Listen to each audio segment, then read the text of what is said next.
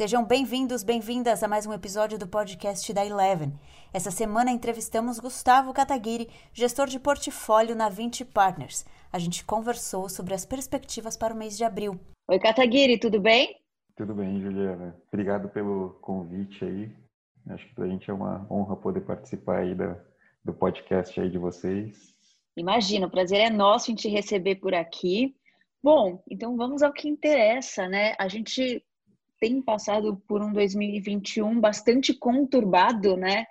Uh, o pessoal estava até dizendo que foram três meses, mas parece que já passou mais, que a gente já está em 2021 há muito tempo. É, e março foi um mês de alta volatilidade, né, Kataguiri? É, é isso mesmo? E o que a gente pode esperar de abril vai ser algo muito parecido? É, a gente acha que, assim, dado todo o cenário, né, é, é provável que a volatilidade vai continuar sendo é, é, tendo aí no, no, no, nosso radar, né? É, do lado político, o cenário acho que piorou um pouco, né? Quando a gente pensava naquele sonho do, do candidato de centro-direita, é, acho que aparentemente os potenciais é, presidenciáveis aí acho que estão com um pouco menos de apetite dado essa polarização aí de Bolsonaro e o PT, né, com essa, esse renascimento do Lula. É, e, e, também, assim, todo, o fato da gente sempre acabar caindo nessa discussão política, em, quando a gente talvez deveria estar discutindo mais sobre como vacinar todo mundo mais rápido, né? Acho que o Brasil ficou um pouco atrás aí nessa questão da vacinação. É, é, também é um, é um é, é, quando a gente olha para a foto assim, acho que não é das melhores, né? Por outro lado, se a gente olha para o filme, acho que ainda é positivo, né? Acho que a gente está tá caminhando por um lado melhor quando a gente olha para as iniciativas do lado econômico, as propostas de reformas é, da equipe econômica em geral, é, de forma geral, elas são boas, né?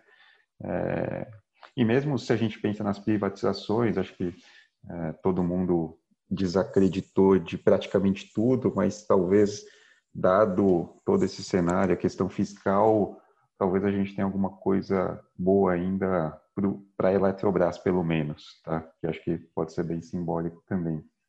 É...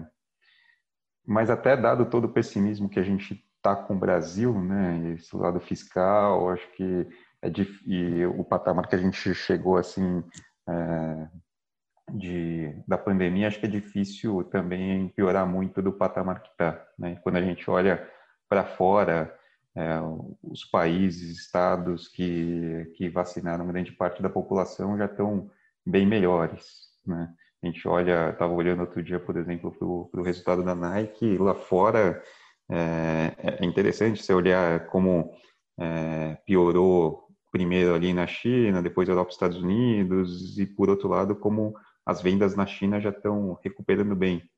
Né? Então, também tem esse outro lado que, depois de um momento de guerra, né, e dá para a gente falar que a gente já está há um ano em guerra, né, é, tem uma demanda reprimida aí que é, acho que daquelas classes talvez um pouco mais privilegiadas, que né, todo mundo tinha, talvez, sei lá, gastava muito com turismo, né, turismo é, é, era um dos maiores gastos de todo brasileiro e de muita gente do mundo no ano. Uhum. Pô, esse dinheiro foi economizado, né? E agora talvez pode é, a gente pode começar a ver essa volta do consumo bem forte, como a gente já vê sinais assim na China e Estados Unidos, aqui no Brasil mais para o segundo semestre, né?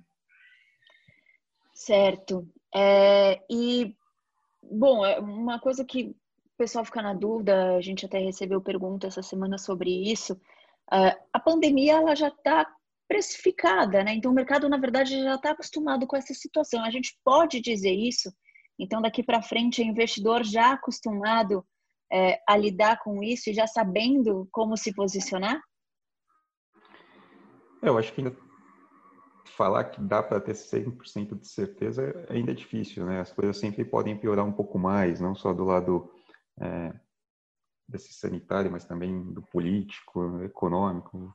É, o, acho que o Brasil, principalmente quando a gente pensa em Brasil, né, acho que o Brasil ele nunca tão bom quanto algumas vezes o mercado é, acha que está, mas por outro lado ele também nunca é tão ruim quando é, as coisas parecem também caminhar para o lado negativo, né? Acho que esse talvez é o lado bom do centrão, né? Ele não deixa o negócio nem piorar tanto, mas também quando está caminhando para o lado bom, muitas vezes ele também acaba sendo freio, né? É, é, então, no final do dia, a gente, quando a gente olha para o preço dos ativos, é, a gente todas aquelas discussões de recuperação em V, U, L, W, né? A gente gostou bastante da teoria do K, né? Que é que algumas empresas vão se dar muito bem e outras vão ficar numa situação bem mais fragilizada, né? E não volta tão rápido, né?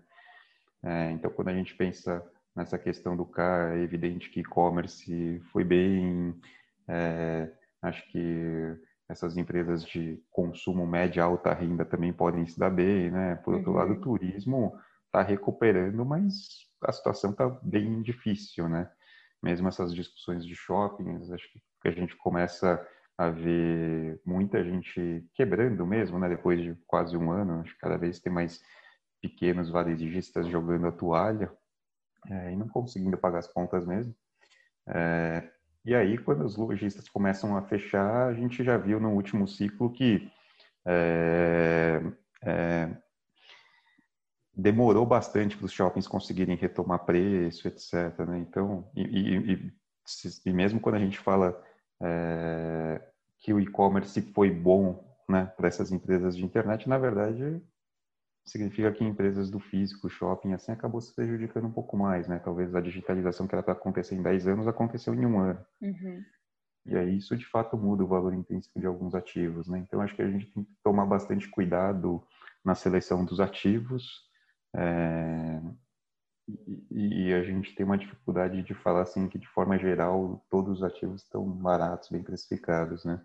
Ontem, no TV Eleven, Carlos Daltoso, head de renda variável, respondeu à dúvida de muito investidor: como se proteger em momentos de alta volatilidade. É, essa pergunta nós recebemos muito, Ju, mas é, é, a resposta é muito pessoal, né? Depende, obviamente, da, da característica do seu portfólio, como ele é, está montado, posicionado e qual o horizonte de tempo, né? Se você tem, por exemplo, um perfil moderado, né, com uma pequena exposição à renda variável e, e focado em boas opções de longo prazo ou boas empresas pagadoras de dividendo, não tenha por que você comprar proteção. Né? Ali, a proteção é justamente estar mais exposto à renda variável ou menos uhum. exposto. Para perfis mais agressivos, né, que, que estão sujeitos a uma volatilidade maior, sim, é, vale comprar uma put de, de, de, de, Bove, de BOVA 11, né, de TF de Bolsa, ou, ou BOVB 11, ou, ou até mesmo ouro. Hoje tem, por exemplo, né, uma empresa que nós acompanhamos e, e recomendamos, a Aura Minerals, né, que é focada em mineração de de ouro, que também serve como uma proteção, tanto tem os, o direcionador da sua receita é tanto o preço do ouro quanto é, o dólar também, e, e, e, a gente fala né, que é uma opção de, de ouro alavancada, porque a expectativa é dela de aumentar a produção e, de maneira muito grande nos próximos anos.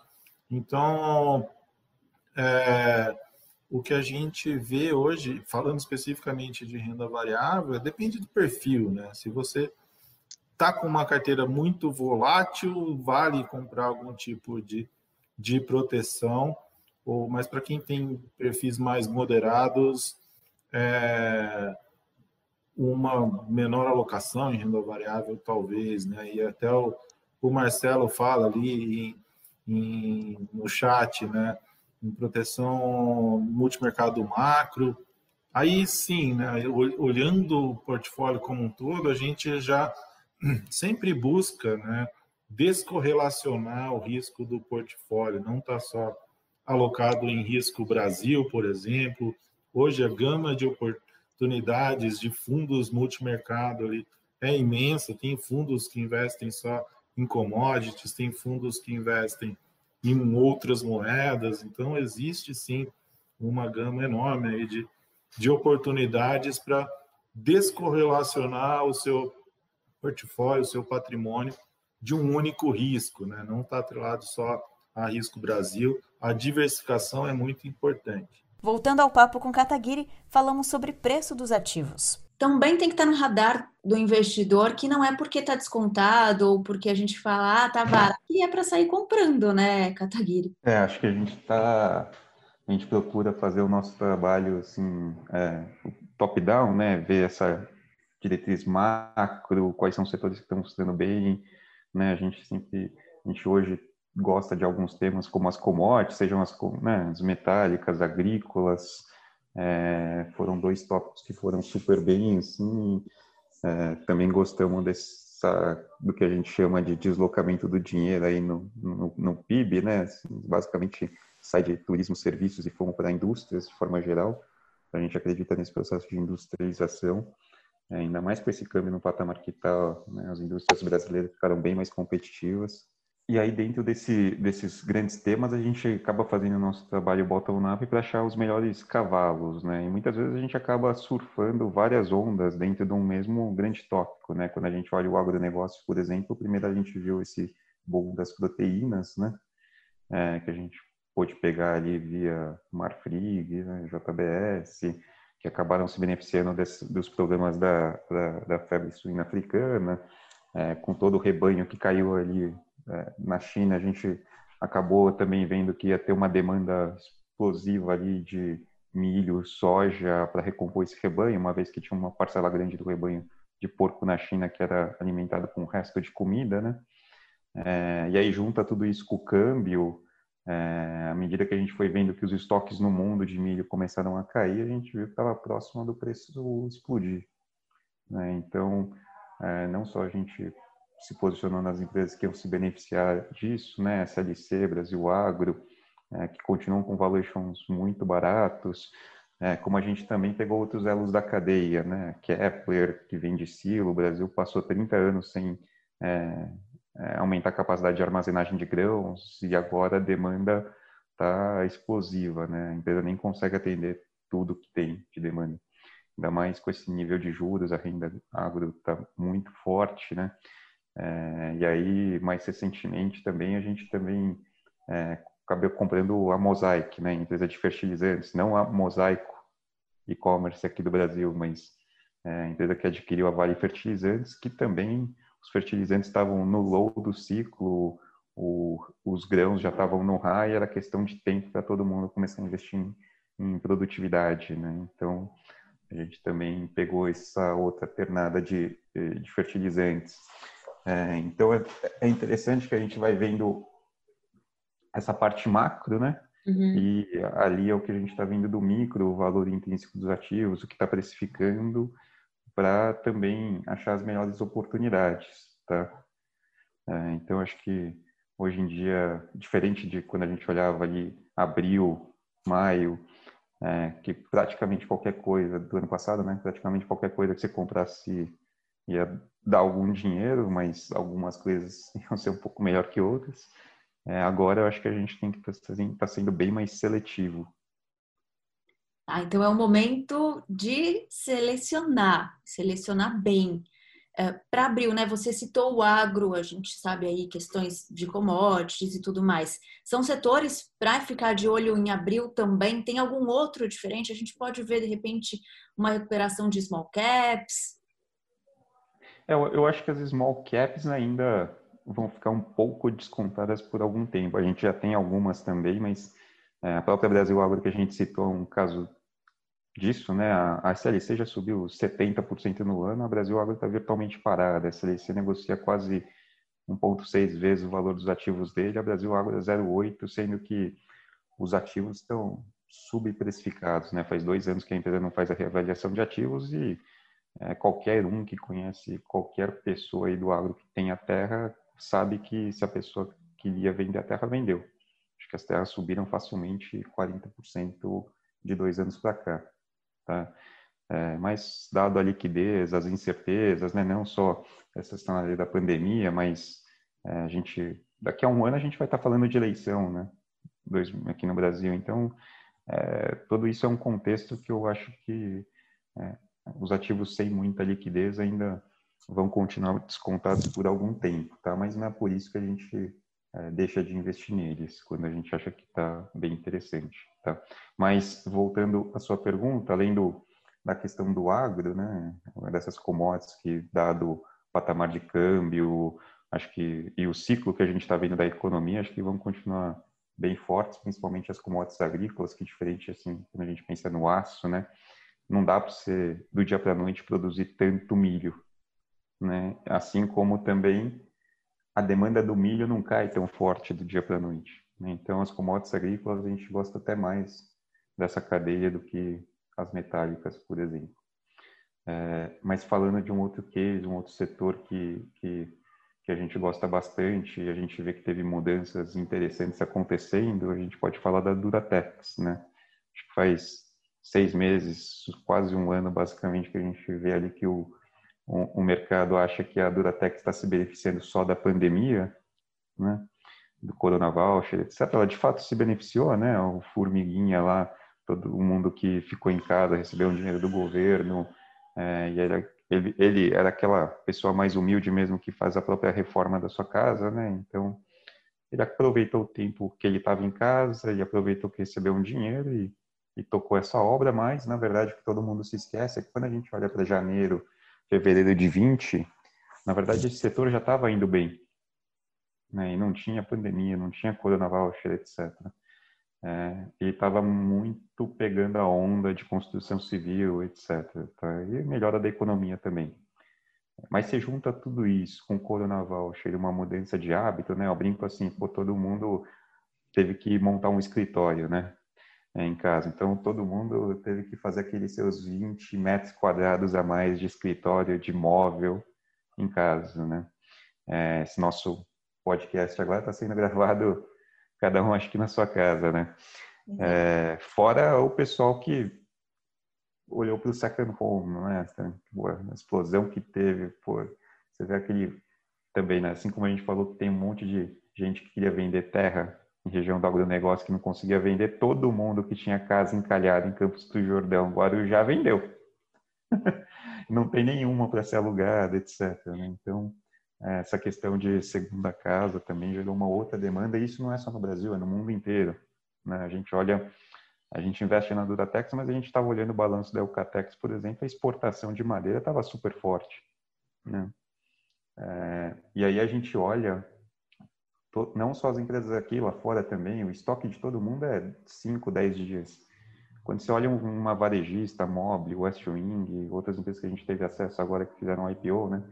Estoque de 10 dias, na verdade, é simplesmente o prazo entre ele pegar do fornecedor e entregar na sua casa, né, para o cliente dele. Então é estoque zero. E, e, não foi no Brasil, né? Foi de repente no mundo inteiro. Então a demanda por móveis é, foi para outro patamar do dia para a noite. As, você junta tudo isso com uma, uma outra parada que várias indústrias tiveram, né? Então você pegou um setor que a demanda explodiu e a oferta era restrita, até caiu um pouco, isso desestocou todo mundo no mundo inteiro.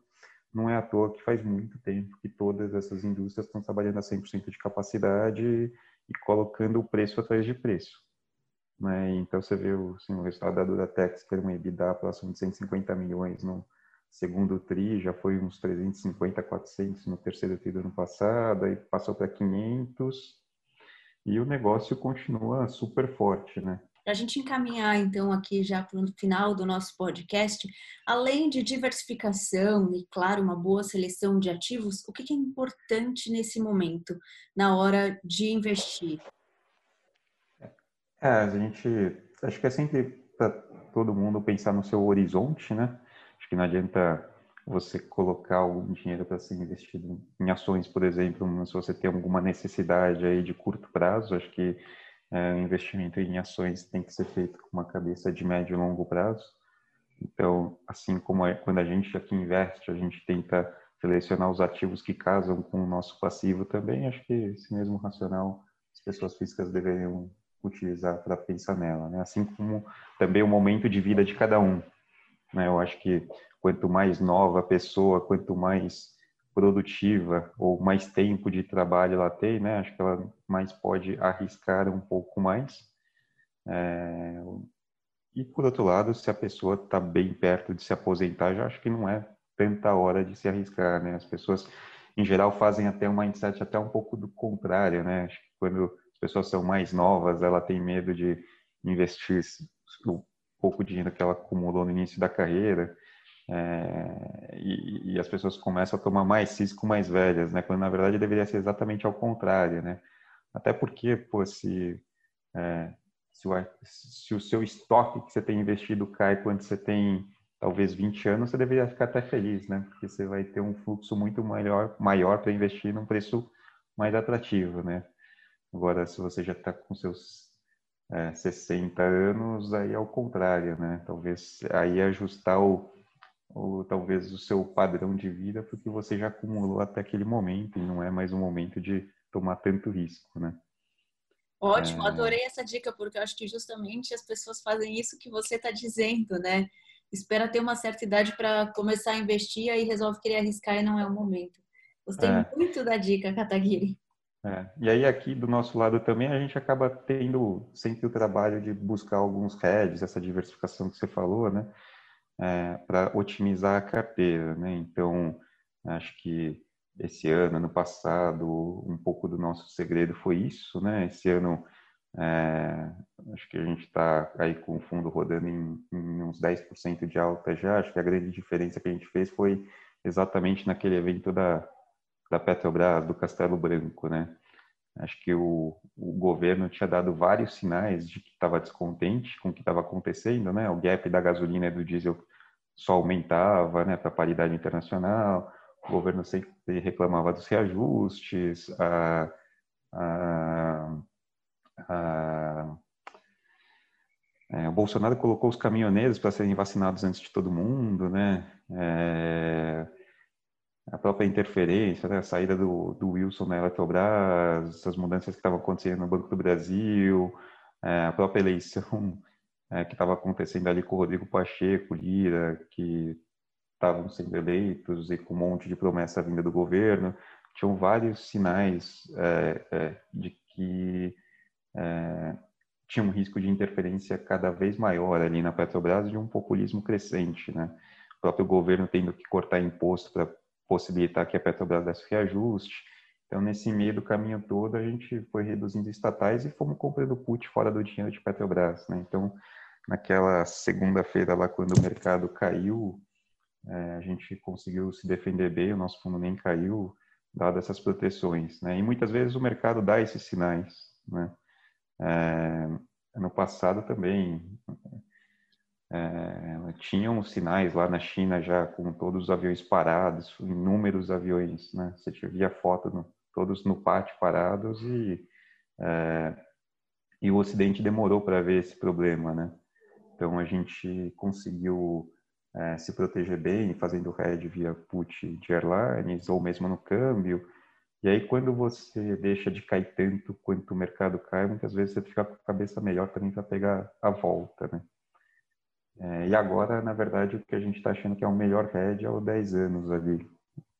Hum, ficar tomado no 10 anos, uma vez que é, essa inflação, a economia americana está super forte, a inflação está alta, a gente acha que esse, esses juros ali não fica tão baixo por tanto tempo, né? Aliás, a gente já acha que está bem assimétrico, né? É, ele tem pouco para fechar e talvez alguma coisa mais relevante para abrir. Tá? Então, também pode ser um, um, um, é o hedge que a gente acha que se encaixa um pouco melhor para a carteira atualmente. Vou encerrar aqui então o nosso papo, Kataguiri. Muito obrigada por topar participar aqui com a gente. Até a próxima. Tá ótimo, obrigado e a gente continua à disposição aí se, para as próximas oportunidades. Bom, esse foi mais um episódio do podcast da Eleven. Continue acompanhando a gente por aqui e siga a Eleven também no YouTube e nas redes sociais. Até o próximo!